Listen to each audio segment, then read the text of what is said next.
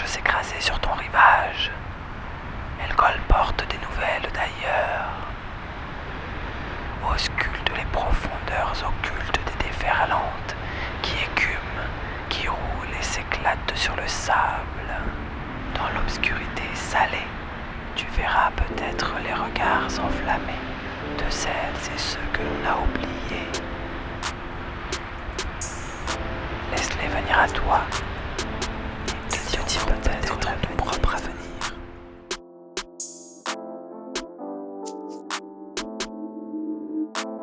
Bonjour et bienvenue. Vous écoutez L'actu des oubliés.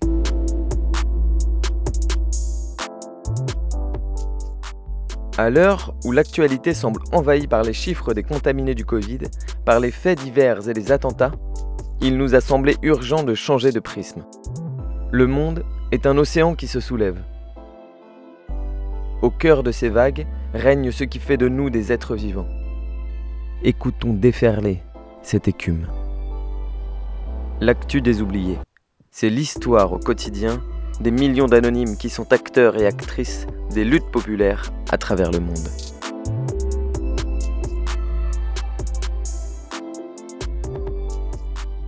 Cette semaine dans l'actu des oubliés, un épisode spécial pour le 8 mars sur le poids des femmes dans les luttes à travers le monde. Une présence féminine qui a souvent été déterminante dans l'histoire, et c'est encore le cas aujourd'hui en Algérie. Après une année en pointillé, le Irak algérien reprend. Malgré l'interdiction de se rassembler, des dizaines de milliers de personnes sont descendues dans les rues, lundi 22 février, pour fêter les deux ans de la contestation. Les étudiants et les étudiantes ont enchaîné le lendemain, et tout le monde a remis ça le vendredi, jour traditionnel des marches algériennes.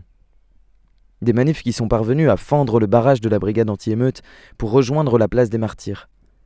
Et ce sont les femmes qui occupent les premiers rangs. La première revendication du Irak, le 22 février 2019, était d'empêcher le président Bouteflika de se présenter à un cinquième mandat.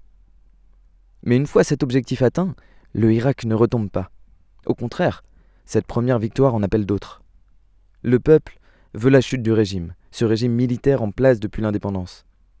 La jeunesse qui manifeste veut une rupture sociale et sociétale avec l'ancien monde. Et c'est avec ces espérances que les femmes trouvent un espace inédit pour crier leurs revendications. Amel Hadjadj, leader de carré féministe, raconte ainsi au journal en ligne Publico. La femme a le même rôle que l'homme dans le Irak. Nous luttons contre le même système. Sauf que pour nous, les femmes, le combat est double. Ce système est patriarcal. Cette société discrimine les femmes. C'est pour cela que la participation des femmes est nécessaire, qu'elles soient féministes ou non. La démocratie ne signifie rien si nous reportons à plus tard la lutte pour les droits de la femme. Leur première revendication L'abrogation du Code de la famille rebaptisé Code de l'infamie. Il maintient les femmes sous une forme de tutelle et les assigne à une existence légale proche de celle des mineurs. Réformé en 2005, ce code maintient des inégalités criantes, l'influence de la charia et le principe de tutelle. Mais le premier combat se trouve au sein même du Irak. Faire reconnaître l'égalité homme-femme au sein de la contestation est déjà une petite révolution. Le 8 mars 2019, certaines organisations appelaient les femmes à manifester pour soutenir les hommes dans leur lutte. La première bataille des femmes fut donc de donner de la voix pour elles-mêmes. Le Irak offrait d'autant plus cette possibilité qu'il est un mouvement hétérogène, sans leader. Mais ça n'a pas empêché non plus les réactions parfois violentes. D'abord de la police, qui se montrait plus sévère encore contre les manifestantes, mais aussi de la part de certains groupes d'hommes engagés dans le Irak. On nous disait que ce n'était pas le moment, reprend Hamel que ce n'était pas notre lutte. Mais si on parle du droit des Algériens et des Algériennes à l'égalité au travail et dans la vie citoyenne, tu ne peux pas dire que c'est contraire aux revendications féministes. Et comme souvent, des changements ont été obtenus dans la société avant même que le mouvement soit concrètement victorieux dans la réalité politique. Encore Amel Hadjadj, une révolution ne se pense pas en une seule année, mais en plusieurs. Il est clair qu'il y a eu des avancées. Les espaces publics furent conquis par les Algériennes. Pour le mouvement féministe, ça a été déterminant, parce que beaucoup de gens se sont unis à notre cause, se sont intéressés à la souffrance des femmes. C'est une victoire, un pas en avant qui consolide les luttes pour l'égalité. La vague du Irak a permis de mettre en avant des initiatives menées par les femmes, dans des domaines artistiques ou médiatiques, comme la web radio La Voix des femmes. Et c'est aussi l'occasion de revisiter l'histoire de l'Algérie en mettant l'accent sur les femmes qui ont construit le pays. Fatma Oussedik évoque ainsi La première assaut de femmes date de 1947. J'ai grandi avec les Moudjahidat, les combattantes pour l'indépendance. J'ai vu leur engagement. J'ai vu ce qu'elles ont apporté à la libération de notre pays. Jamais la lutte des femmes ne s'est arrêtée en Algérie. Pas même au cœur de la décennie noire des années 90, et ce malgré les massacres. Le Irak représente aussi cet héritage. Nos sources sur l'Algérie, le reportage de Slate sur les femmes dans le Irak, le podcast Une journée particulière avec Vassila Tamzali sur France Inter, et sur le Irak en général, le podcast One to Three Viva l'Algérie des pieds sur terre, ou encore le site À l'encontre. Le printemps arabe offre globalement un terrain favorable au féminisme.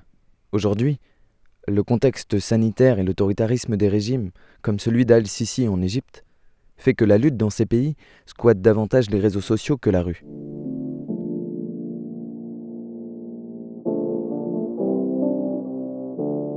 En Égypte, justement, militer pour les femmes est devenu dangereux.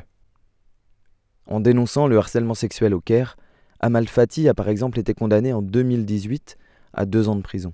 Mais depuis l'été 2020, le mouvement MeToo déferle avec une telle force que les mentalités commencent à évoluer. En août, les autorités ont cherché à isoler et à dissuader les femmes qui dénonçaient le harcèlement. Un viol collectif a par exemple été transformé en orgie sexuelle par les services secrets, qui ont mis derrière les barreaux la victime et ses soutiens pour les accuser de débauche. Mais cela n'a pas stoppé les dénonciations. Marie-Jeanne, étudiante de 22 ans, confie ainsi au journal Le Temps Malgré tous les obstacles qui se dressent contre nous, nous avons toutes décidé de dire Ça suffit. Des pages Facebook ont été créées pour donner les noms et les adresses des agresseurs, et même l'Université du Caire a créé une page dédiée à la dénonciation du harcèlement. Finalement, la justice s'est emparée de certaines affaires, et depuis décembre, des condamnations pour viol ont été prononcées. Amal Abdelhadi évoque avec TV5 Monde les avancées féministes de ces dernières années. Durant et après la Révolution, beaucoup de femmes ont dénoncé publiquement les violences qu'elles subissent, y compris les viols collectifs. Beaucoup de jeunes femmes sont devenues des militantes politiques, féministes. Et notre mouvement a rajeuni. Nous avons fait des progrès. Les agressions et les excisions demeurent un fléau en Égypte. Mais elles sont en baisse. Je ne vois plus de raison de porter ce fardeau toute seule et de me taire. C'est par ces mots que Sarah Omatali a déclenché une vague de dénonciation en Iran. Dans un pays où le viol peut être considéré comme la conséquence d'un voile mal ajusté, les mots que déposent les femmes sur les réseaux sociaux leur permet, à défaut d'espérer une condamnation, de s'accorder sur un fait. Il n'y a pas de honte à survivre à de tels actes. C'est la première fois en Iran que les femmes se sentent libres de dénoncer leurs agresseurs, et surtout qu'elles sont prises au sérieux. On a vu aussi se développer le hashtag My camera is a weapon, où des femmes filment leurs agresseurs pour les afficher en public. Et bien haut, la honte leur appartient à eux. En Irak, en Grèce ou au Québec, où l'on se profile peut-être vers la création d'un tribunal spécial pour juger les violences sexuelles, la vague MeToo a encore surfé dans de nombreux pays en 2020. La dynamique féministe profite d'une mobilisation sociale pour s'étendre dans l'espace public. Et ça donne de belles choses. En Turquie, la contestation étudiante qui tient tête à Erdogan depuis début janvier a pris à bras le corps une multitude d'enjeux. Si le point de rupture a été l'autonomie des universités, les contestataires font face à un gouvernement ouvertement misogyne, transphobe et homophobe. Des personnes LGBT ont été récemment arrêtées pour blasphème et traitées de déviantes, puis condamnées à trois ans de prison pour une œuvre d'art. Les étudiantes sont au premier rang des marches, à l'heure où MeToo est dans le haut de la vague. Ce n'est d'ailleurs pas anodin. Les collectifs féministes sont sur le pied de guerre depuis l'été 2020. Une vague de manifestations avait alors dissuadé Erdogan de quitter la Convention d'Istanbul ce texte européen conçu pour lutter contre les violences faites aux femmes. En Thaïlande, c'est encore plus fort. Le soulèvement contre la monarchie permet aux femmes d'occuper la rue de manière inédite. Des revendications concrètes, comme le droit à l'IVG ou la fin des règles scolaires très conservatrices, arrivent au premier plan de la lutte, et avec succès, l'avortement a été dépénalisé le 18 novembre dernier. Individuellement, des militantes fondent des groupes de lutte, font parler d'elles par des actions coup de poing, et c'est surtout collectivement que les femmes s'imposent comme actrices de la vie politique, puisque de fait, la grande majorité des contestataires sont des femmes. La libération de la parole féminine est déjà une victoire en soi, tout comme la prise de conscience par les hommes de la double oppression que subissent les femmes. Laissez-nous nous faire entendre davantage, lance une militante. On ne restera plus jamais sur la banquette arrière, on sera toujours en première ligne. Ces dernières années, sur tous les continents, le féminisme imprègne donc les luttes sociales. Biélorussie, Chili, Mexique, Soudan, Burundi, Colombie, les exemples sont trop nombreux pour qu'ils puissent tous être évoqués ici. Partout, l'enjeu devient la critique globale du système patriarcal. Et dans le même temps, les luttes proprement féministes portent elles aussi des revendications sociales fortes. Le récent mouvement pour l'IVG en Pologne en est un très bon exemple.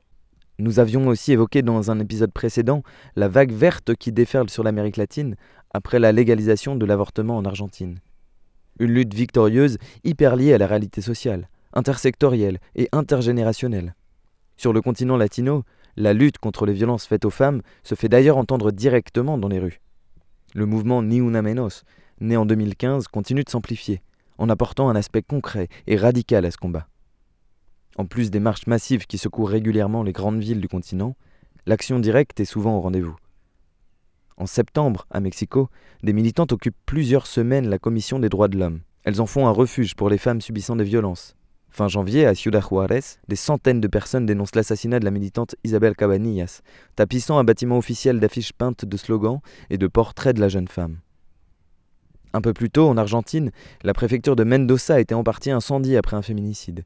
À Rosario, c'est un commissariat qui est attaqué pour dénoncer un viol. Toutes ces actions découlent de l'idée que le système patriarcal est le premier responsable des viols et des féminicides, et de la condition féminine en général, et que c'est à lui qu'il convient de s'attaquer. L'inaction de la police a été une nouvelle fois pointée du doigt début février à Buenos Aires. Une femme a été assassinée par son ex alors qu'elle avait déjà déposé une dizaine de plaintes contre lui. La colère a explosé dans la capitale argentine. Mais les marches ont été vivement réprimées et une jeune a perdu un œil. Partout dans le monde, des femmes osent s'affranchir des violences, des traditions, de la place qu'on a choisie pour elles. Mais elles font systématiquement face à une répression d'autant plus dure humiliation, menaces, violences sexuelles, sans compter les pressions morales et financières au sein même de leur famille. Amnesty International vient par exemple de sortir une enquête sur la force illégale employée contre les femmes par la police mexicaine. Les mêmes faits sont dénoncés en Thaïlande, en Biélorussie et dans des dizaines d'autres pays. Mais malgré tout fiers et déterres, les femmes et les féministes forment une avant-garde des luttes, apportant bien souvent un nouveau souffle, une nouvelle dynamique, comme ce fut le cas au Chili pendant l'estallido, au Liban ou en ce moment en Algérie.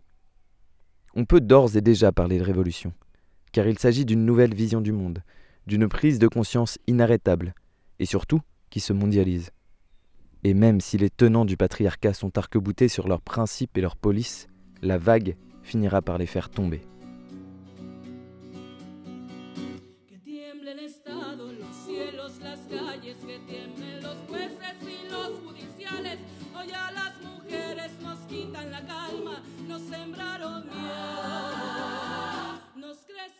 Les sources de ce huitième épisode, le média féministe Créature, avec un K, sur Arte. Mediapart, RFI, les rapports de la FIDH et d'Amnesty International. Sur les féminicides au Mexique, on peut aussi conseiller le film Maricela Escobedo, une tragédie en trois actes.